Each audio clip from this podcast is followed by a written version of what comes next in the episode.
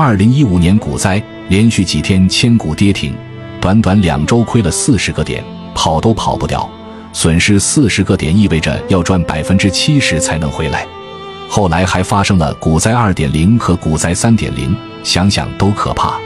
万幸的是，后来用了三个月时间挽回了损失。如果不是某队进场真金白银救市，后果不堪设想。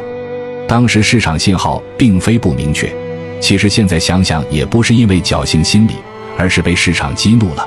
我当时想的是，你敢这么跌，我就跟你干上了。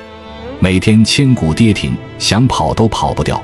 从没见过这种跌法的，最后子弹全打光了也没止跌。有一阵子，我每天都把股灾下跌的 K 线图打开，警示一下自己，想想自己是如何被市场激怒的呢？其实就是在短时间内发生了重大损失，被刺激了，一下子跟市场就较上劲了。怎么才能避免这种极端情绪再次发生呢？其实下跌初期都是犹犹豫豫的。不会跌得那么狠，越接近底部，市场越恐慌，个股随随便便就来个跌停，每一次都不会例外。所以一定要有风险的底线原则。简单的说，大盘跌破六十日均线，立刻就要进入战略防守状态。只有傻瓜才去研判到底是真破还是假破，防错了也要防。对于风险，就是要严防死守，不能带任何侥幸。